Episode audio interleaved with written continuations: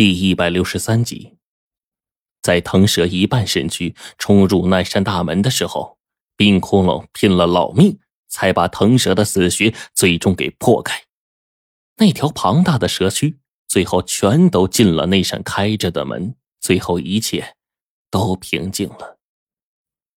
我跟黄队看着朝那看门人走去的冰窟窿，想听他的解释。因为这里似乎又是个禁地，至少他的存在有些诡异。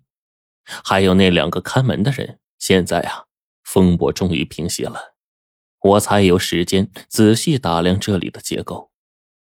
密勒镇的地下下水道最终通向的位置，却是这样的一所大门，而这扇大门修在地下。此刻。我们面前站着的两个人，他们的穿着装束明显是古时候的人，而且宽大袖袍，就像是祭祀服一般的东西。更要命的是，我没能从他们身上感受到一丝一毫的人气，也同样的，我没能从这两个人身上感受到半点阴气。他们不是人。可是身体不存在一丝的阴气，不是妖魔鬼怪，那会是什么呀？而且，这两个奇怪的人在地底下看守大门，看到腾蛇这种禁忌般的恐怖巨兽，竟然面无表情，从始至终都像是没看见一样，这真的正常吗？再看他们身后的那扇大门，似乎是桃木做成的，门极大。上下可能有三丈有余，可是却用薄薄的桃木做成了这样一扇大门，这有个毛用啊！可是腾蛇拼死都想逃进这道门里面，冰骷髅最后啊，干脆豁出去了，就为了赶在腾蛇进这道门之前将其整死。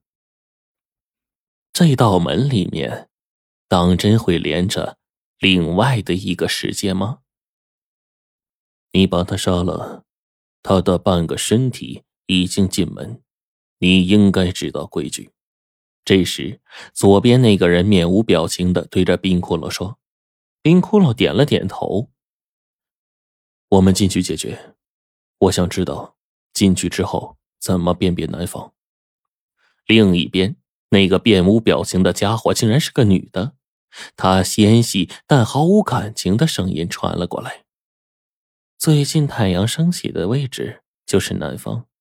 冰窟窿抱了抱拳，对这两位鞠了个躬，对我们一招手，然后说：“我们进去。”我跟黄队被搞得莫名其妙的，可进去就进去吧。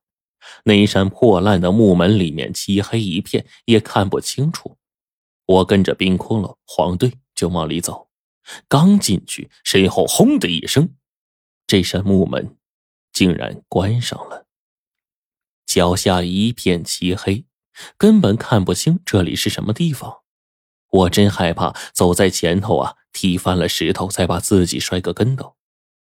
走过夜路的都会有这样的感觉，面前黑的伸手不见五指，这个时候走路深一脚浅一脚，心里总会觉得没底。我嘴里叫着冰窟窿跟黄队。因为这里太黑了，黑的我根本看不见他们。不知道过去了多久，脚下的路似乎很平坦，逐渐的我也就放松了。我感觉在这黑暗里过去的时间极长，直到前方忽然出现了一片灰蒙蒙的东西。到了，你们必须换上来的时候带的灰衣，脸上擦上银粉。我不由得就问：“为什么呀？”“因为我不想死。”冰骷髅淡淡的说。我跟黄队有些莫名其妙，但是回头呢，就找到了会衣，就开始往身上穿。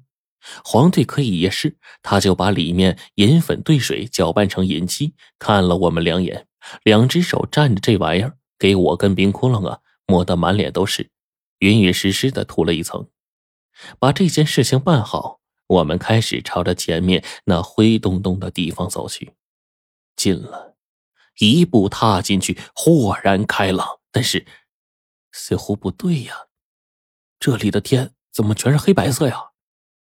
我眨眼一看，觉得不可思议。我们一步踏出那漆黑的所在之地，便到达了这方世界的脚下。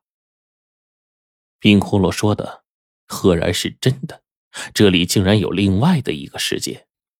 这方世界高山流水，花草巨木数不胜数，甚至还有城镇村庄。但是看起来比如今我们的城市要落后很多。最要命的是，在这方世界里只有黑白二色。如果还要加上一种的话，那就是漫天的灰色云彩。我们头顶一轮晦暗的黑色太阳高高挂在当空，但却发不出一丝一毫的光芒来。冰窟窿转眼就往前面走，我们身后来时的那条漆黑色的通道也已经消失不见了。我跟黄队满脸的不可思议呀。早都是搞不清状况了，刚要发问，偏偏冰窟窿走上来告诉我们：这里千万不能说话，就连最简单的一个语气词都不可以，不然露馅的话，我们都得死。我跟黄队全都吓得瞪大了眼睛，按照冰窟窿的嘱托，跟着他并排往前面走，在前方平坦的土路上，我竟然看到了一个沿街乞讨的老妇人。他就跟这里的山水大地一样，身上只有黑白二色，就像是黑白电影里的感觉，没有了浓艳的色彩，就仿佛没有了生气。行行好吧，行行好吧，三位大爷。老妇人举着破碗，轻轻走到我们三人边，这才睁开了萎靡不振的眼皮，朝着我们打量了一下。可是就这一眼，老妇人顿时吓得是魂飞魄散。朝我们作揖，就跟后头有狼撵着似的，举着那根乞讨棒就赶紧往后撤，唯恐避之不及。我跟黄队呀，实在是搞不清楚这里面的状况了，可是又不好问，只能在一旁配合着装蒜。从头到尾，只有一个人看见我们三个，吓得还赶紧的躲开了，好像惧怕瘟疫一样。冰骷髅跟我跟黄队示意一下，他那眼神大概的意思就是说分散开来，朝着四周啊找一找。那我们找什么呢？应该是腾蛇的尸体。我跟黄队、冰骷髅分散开来，独自往一边路上走。然后我就看到一条土路上蜂拥而至的人流，许多人正从这边没命似的往另一边跑。我选择跟上去了。但是这些人看见我就全都跟见了鬼似的，吓得就躲开了。别别别杀我！别别杀我！耳边响起阵阵的人声口号。这些家伙是在对我说话吗？我觉得这怎么可能啊？凭什么我只需要穿着一身灰衣服，脸上抹了银粉，这里的人就这么惧怕我呢？但是我还是装作不动声色的往前面走。这个时候，我忽然闻到了一股血腥味儿，这个血腥味儿好像在哪儿见过。我登时快步朝前走，那前方聚在一起的人看见我，全都跟吓破了胆似的，一半拔腿就开跑，还有一半赶紧跪下来给我磕头，搞得我是莫名其妙的。等这些嘈杂人群全都散开，我终于看到了这个东西。好家伙，就是腾蛇，此刻已经被抛开了内脏身躯，转眼间已经啃食了一小半了。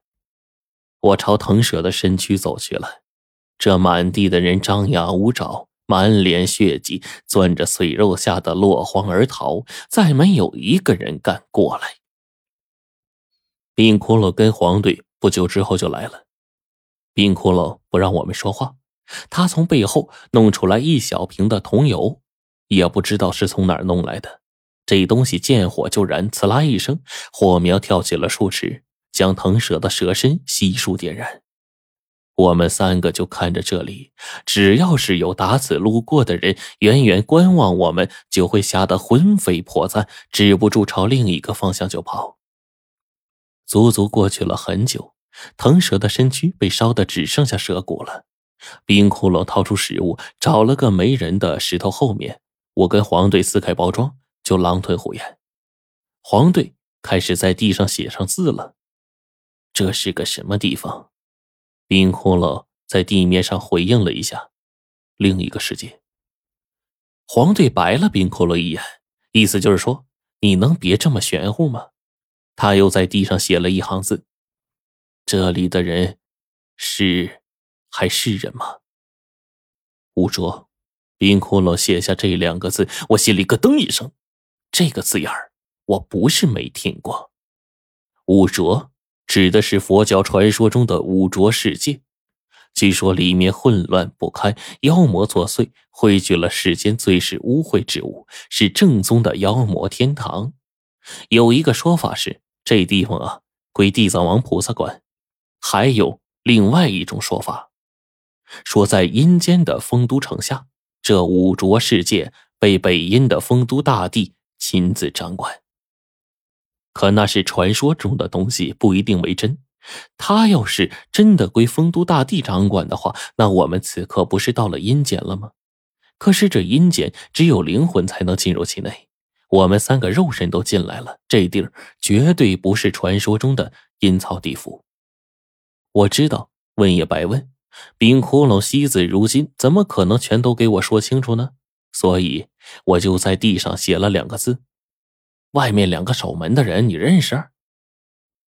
谁知道，冰窟窿竟在地上写下了几个字：“申叔，蔡玉律。”好家伙，我倒吸了一口凉气呀！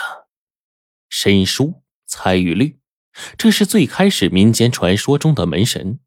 胡老道说，这两位身在桃纸山，善用桃枝驱鬼，这也是鬼画桃符和桃木剑制邪最开始的由来。且不论胡老道他们讲的是否为真，这两个看门的，如果是申叔和玉律的话，守着的门又是桃木做成的，那不用我多说。这里面所谓的另一个世界的东西，肯定绝非善类。我看了看冰窟窿，脸色又变了变。冰窟窿指着太阳升起的方向，我记得申叔玉律之前说过，最近太阳升起的位置是南方，我们便准备往南方走。便在这个时候，从远处来了一队人马，全都骑着高头大马。抬着轿子，又是吹笙，又是箫声，唢呐齐鸣。为首的是一个满脸络腮胡的大汉，冲着我们一抱拳，躬身对我跟冰窟窿说：“招待不周，大王府中坐。”大王府中，我跟黄队表面上没吭声，等着冰窟窿的意思。冰窟窿依旧是没说话，他把头偏向了南方。